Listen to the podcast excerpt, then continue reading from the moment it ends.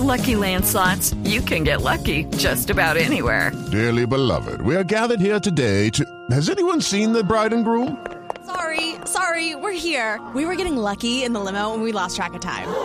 No, Lucky Land Casino, with cash prizes that add up quicker than a guest registry. In that case, I pronounce you lucky. Play for free at LuckyLandSlots.com. Daily bonuses are waiting. No purchase necessary. Void where prohibited by law. 18 plus. Terms and conditions apply. See website for details.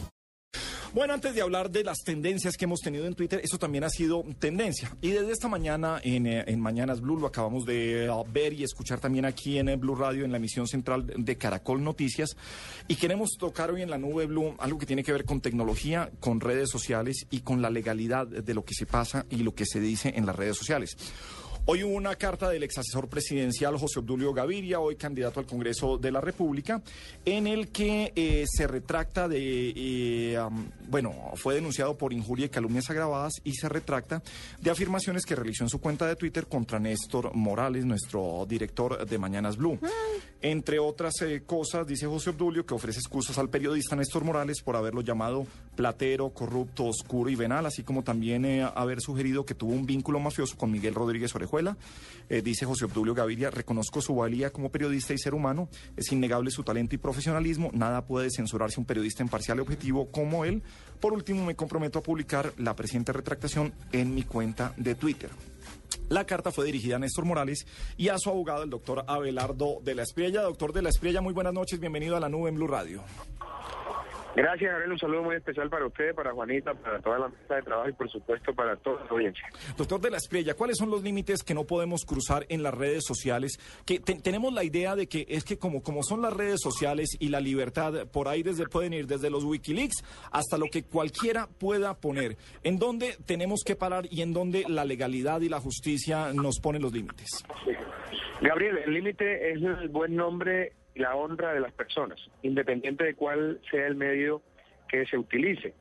Eh, frente a ese punto en particular hay que señalar que cuando se trata de medios masivos de comunicación, el delito eh, es agravado precisamente por valerse de un medio de alta difusión para eh, expresar ese tipo de injurias o calumnias.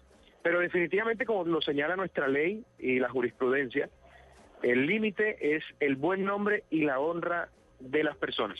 Por una razón sencilla, y es que la gente en Colombia no entiende que hacer afirmaciones calumniosas, eh, que es por ejemplo cuando se le dice a alguien que es ladrón, o hacer afirmaciones deshonrosas o injuriosas, por ejemplo, decirle a alguien que es infiel, tienen consecuencias jurídicas, a menos que la persona pueda probar lo que dice.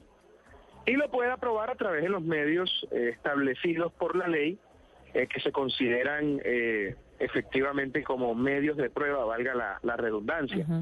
Ahora bien, cuando se trata de la vida sexual de las personas, la Corte Suprema, Sala Penal ha señalado en reiterada jurisprudencia que aun cuando es pueda ser verdad y se pueda probar que es cierta la afirmación que se hace, lo que se conoce como exception veritatis, es decir, cuando uno dice algo que es verdad y lo puede probar cuando se trata de temas sexuales, aún pudiendo probar, se constituye en delito.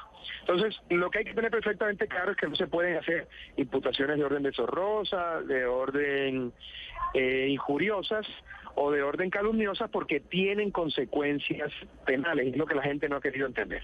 Eh, Abelardo, quiero preguntarle qué pasa si una persona a través de Twitter hace referencia a un personaje, digámoslo, es un personaje público, que uno sabe de quién se trata sin decir el nombre exactamente.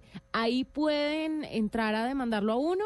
Por ejemplo, yo digo, sí, este me parece un petardo, este señor, el de las houses que trabaja en, en azul, por Ajá, ejemplo. sí. Obviamente todo el Buena mundo va a saber que estoy hablando de Gabriel de las Casas en Blue. Buena pregunta, Juanita. Lo que hay que lograr es establecer el, el nexo causal o el vínculo entre esa afirmación que se hace y la persona que es objeto del señalamiento deshonroso. Entonces habría que empezar a analizar los medios de prueba y, y empezar a estructurar el tema a fin de definirlo, porque en unas situaciones es más claro, cuando alguien hace un señalamiento deshonroso eh, o calumnioso, eh, contra una persona en particular determinada y perfectamente individualizada, digamos que es más sencillo tipificar de alguna manera el delito cuando eh, lo insinúa, pues hay que llevar al operador judicial a, a- a través de unos medios de prueba y de un análisis diciéndole, mire, pues no hay otra persona que dirija el programa La Nube sino el de las casas.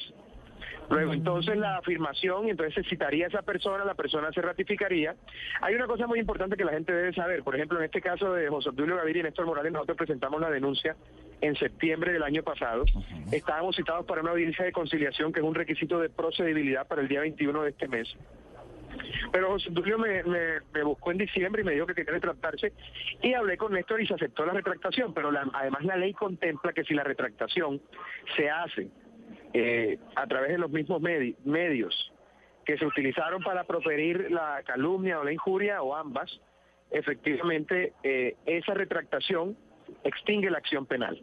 Entonces, eh, es una manera, digamos, de descongestionar el aparato judicial a fin pues de aceptar que una persona eh, se equivocó y aceptar esa retractación.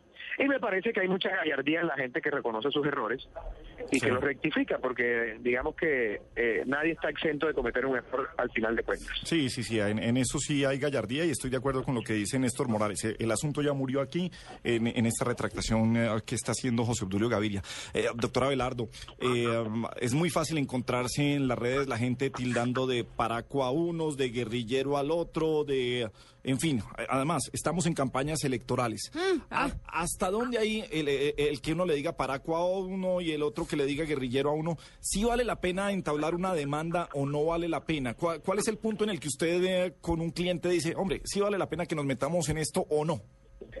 Yo tengo una opinión muy clara sobre eso y es que eh, usted lo entenderá cuando uno tiene hijos, uno no puede permitir que nadie juegue con su honra. En, muchas, en muchos casos lo único que le deja a una persona, a su familia, es su buen nombre, su tradición, su prestigio. Y que venga cualquier persona a eh, mm, cometer este tipo de injusticia señalando sin pruebas, atacando y denigrando de una persona, pues a mí me parece que eso no es aceptable. A mí me parece que hay que caminarle a todo eso. Pues. Yo eh, he sido muy consecuente en eso y, y no solo como apoderado, sino también como directamente afectado por algunos asuntos, pues he presentado las acciones del caso y he obligado a retractaciones y en algunos casos a pagos de indemnización, porque usted puede pedir el pago de una indemnización por los daños materiales y morales que se han causado. Sí, pero, Entonces a mí me parece que lo que tiene que entender la gente es que no puede hablar mal de los demás a menos que tenga pruebas de lo que está diciendo y efectivamente pueda corroborarlo. De lo contrario, es un delito que está tipificado en nuestra ley penal, es un delito que ha sido estudiado y reconocido también por la jurisprudencia de la Corte Suprema, Sala Penal, de tal manera que quien injuria y calumnia a otro está incurriendo en un delito y eso la gente lo debe tener muy claro. Yo sí creo que hay que defender la honra y el buen nombre a toda costa, porque al final es un patrimonio muy importante para la familia y para los hijos. Sí, pero eh, eh, ¿cómo, ¿cómo trabajar, digamos, como abogado si usted encuentra 20 mil seguidores que le están diciendo a uno guerrillero, a otro paraco, a otro vendido, a otro compravotos? Eh, ¿A, qué le pongo cuidado y a qué no? se podría judicializar a todo el mundo. La cosa es que yo por eso, a mí por eso no me gustan las redes sociales, Gabriel, le confieso. Eso de el Twitter a mí me parece un vertidero de odio, resentimientos y malquerencias. el Facebook, mucha gente que se ampara en, en, un, en un nombre falso para atacar, denigrar, señalar y calumniar e injuriar. Eso eh, eh, efectivamente pues haría imposible que se pudiese judicializar a esa persona, pero cuando se trata de personas reconocidas perfectamente individualizadas a través del Twitter, pues es perfectamente claro además que se pueden presentar las acciones correspondientes.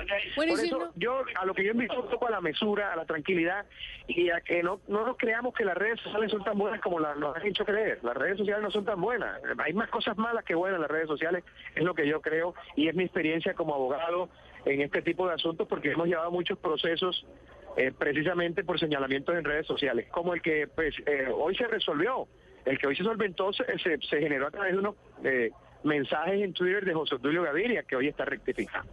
además me parece un, método y un medio muy repentista, la gente dice cosas y luego se retracta o lo piensa mejor. Entonces yo, yo creo que las cosas hay que pensarlas con más calma y que ese medio no es el idóneo para establecer ese tipo de señalamiento y mucho menos pues cuando se hace a través de fachadas o de nombres falsos que me parece lo más cobarde, lo más sucio y lo más bajo. Eh, no son malas las redes sociales, son malos los que utilizan Lo- eh, de, de forma incorrecta las redes sociales, pero las redes sociales son chéveres, Abelardo, fresco. No, yo no estaría tan seguro, Juanita. La verdad te lo digo por, por, por lo que te acabo de exponer. Es decir, yo creo que es- hay- trae más problema que beneficio.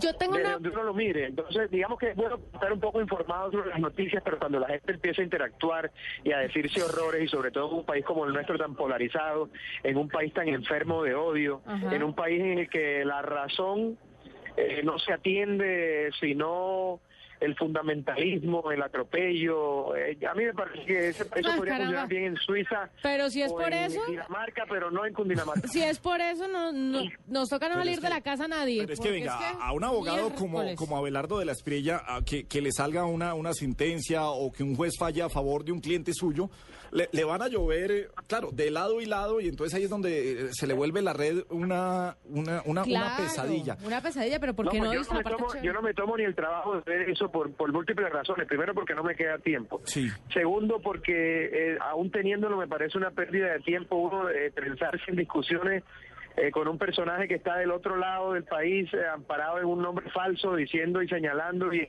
y lanzando apoyo. Eso me parece, pues, mejor le dedico ese tiempo a mis hijos, a mi experiencia, Venga, a mi mujer. a- Abelardo, y a déjeme ser- es otro cuento. Yo, yo pienso que eso hay que utilizarlo para informarse, pero no para generar discusiones vanas.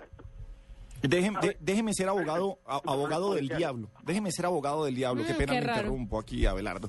Eh, yo como abogado podría utilizar, eh, en un país en el que a veces la justicia va con la presión mediática y que cuando las redes sociales se han metido dentro de esa presión mediática, yo como abogado uh, puedo utilizar las redes sociales para lograr cierto tipo de presión y, y ayudar en, eh, en mi caso a mi cliente. Eh, ¿Le ha tocado vivirlo? ¿Le ha tocado pelear contra eso? Bueno, pero son dos cosas diferentes. Una cosa es utilizar las redes sociales y los medios de comunicación para injuriar y hacer señalamientos falsos. Eso es un tema. El segundo tema es la influencia de los medios de comunicación en los procesos penales. No es solo en Colombia, es en el mundo entero. En el mundo entero. Desde el principio de los tiempos, cuando los abogados se llamaban logógrafos, en la antigua Grecia, los procesos penales han tenido toda la atención de la gente, de la sociedad eh, porque digamos que ocultan el lado más oscuro de la personalidad eh, del ser humano. Simplemente que ahora se conocen más por la mediatización y por la globalización de la información, es una cosa completamente diferente. Eh, pero efectivamente yo creo que el abogado moderno debe entender la importancia de los, de los medios en los procesos, pero no para eh, presionar o manipular, simplemente para hacer conocer la verdad, porque en la calle y en los medios por lo general están desinformados esos sobre los cuales eh, no tienen información certera o al final no entienden. Entonces es una obligación del abogado salir y explicar. Ahora, te digo una cosa, a mí la gente no es que eh, de la espía le gustan los medios, a mí, a mí me buscan los medios, pero yo entiendo que soy un insumo para los medios, al tiempo que los medios son un canal para difundir mis ideas y las defensas de mis clientes, Claro. que es una obligación que tengo yo moral, ética, profesional tratar de hacer la defensa como corresponda, pero si tú no violas la ley, no inventas información, eh, no manipulas, pues no hay ningún problema. Me parece que es perfectamente ético. Lo antiético es utilizar los medios eh, para esconder la verdad, para manipular la información, para que no se haga justicia y para que no se conozca la verdad. Eso es lo realmente grave. Abelardo, hay una cosa que hace comúnmente la gente en Twitter, me incluyo en esa manada de personas. A ver, Y es que cuando alguien está cometiendo una infracción, eh, hablando de vehículos, le toma eh, la foto a la placa, al, al vehículo, incluida la placa, obviamente, porque uno está emberracado y uno quiere que se conozca que es una mula el que va manejando ese vehículo. Entonces, uno ahí... Está violando intimidad. Está violando intimidad, puede ser demandado, así esté la foto con la prueba de que está cometiendo No, no, una En infracción. ese punto en particular, eh, eh, Juanita hace unas preguntas interesantísimas. Me siento, eh, me siento eh, Gracias. con de, de los estudiantes de mi época. Eh, Gracias. que- está buenísima la pregunta, ¿Me- porque, eso- ¿Esto es en serio o me Para estás...? que quede claro, para que quede claro, estamos frente a una injuria cuando se dice eh, tal persona es desleal y miserable. Estamos frente a una calumnia cuando dice tal persona es un ladrón, es un bandido. O sea, la injuria es un señalamiento deshonroso, la calumnia es un, des- un señalamiento delictual. ¿De acuerdo? En el caso que no señalas ni lo uno ni lo otro. Ah, bueno. Podría eventualmente haber una acción civil en caso de que la publicación de esa información genere unos daños en esa persona, pero eso es un asunto que no es de la de la de competencia del derecho penal. Ese es otro asunto. Pero podría haber una causa penal distinta, civil, en caso de que, por ejemplo, se le tome una foto a una persona, eso se difunda en Twitter, y venga una tour y asesina a esa persona en su carro y la linche. Ay, caramba. Los familiares podrían decir, "Oye, WhatsApp una foto, esto generó este, este asunto, porque causó la muerte, pero hay que establecer el nexo causal entre la difusión de esa foto y la muerte de la persona. Digamos que no es tan sencillo, pero estaríamos ahí frente a un tema civil que no frente a un tema penal. Finalmente, Abelardo de la Estrella, abogado, que está con nosotros hoy en la nube. Deje de hacerle la pregunta a mí que le gusta que yo le haga las Ah, preguntas. sí, no, una no, yo también puedo ser un estudiante, pero quería llegar a lo que a lo que es, al final nos termina doliendo frente a lo que es la injuria y la calumnia. ¿Cuáles son las penas por el delito de injuria y calumnia y en caso de que se tengan que pagar unas multas, hasta dónde pueden llegar? Bueno, no, a ver, eh, para que quede claro, nadie va preso por una injuria y una calumnia. Pero sí hay una condena y habiendo una condena hay una reparación frente a los daños causados de orden moral y material. ¿Por qué nadie va preso? Porque las penas contemplan la libertad eh, y son la máxima, por ejemplo, es menor a cuatro años, pero la persona queda con antecedentes, eh, no puede aspirar a cargos públicos, mejor dicho, le queda esa mancha y, y- y no es un, no- no- digamos que no es un tema tanto de cárcel como de sanción a nivel eh, social por eh, la injuria y, o por el señalamiento calumnioso que se dio en su momento. Entonces, ahí no hay cárcel, ahí lo que hay es una mácula en la hoja de vida, ahí eh, esa condena eventualmente conlleva una reparación económica y ahí la gente eso pues le, le duele muchísimo ya que el dolor de bolsillo dicen que es muy fuerte. O el dolor a aspirar a cargos públicos. Doctor Abelardo, un abrazo grande. Ay, no, pero yo tengo más preguntas. Ay, no, Juanita, no, no, vaya, vaya clase, vaya clase que le dicte cátedra al doctor Abelardo. No, es que mire, mire, Abelardo, que a mí me pasó una vez eh, con un señor que me trató muy mal en un parque. eh, porque yo salgo con mi perro y el señor decidió que él es el encantador de perros colombiano. Ajá. Pues me ha pegado una vaciada y el tipo se me vino casi a pegarme. Y tenía una, aquel R de brujas a su lado que lo estaban incitando y yo puse en un tuit que el tipo era peligroso, que estaba en el, en el Ay. parque de tal hora a tal hora y di la dirección del parque. Pues Abe- después... Abelardo va a buscar a ese señor y la va a demandar. ¿Cómo así que peligroso? No, pues me tocó retractarme, Claro, obviamente, pero es un peligro, casi me pega. Yo me he podido ir a juicio y buscar a mis personas para que constaten lo que estoy diciendo y ganar.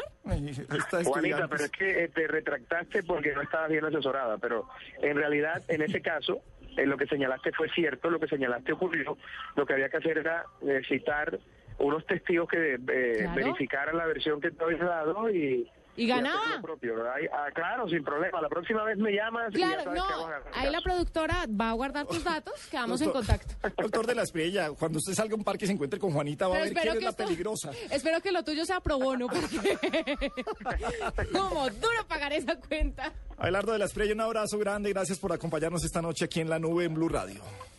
Un abrazo para todos y los mejores deseos para este 2014. Y repito, lo que más duele es no poder aspirar a cargos públicos. 827 es la nube, es Blue Radio.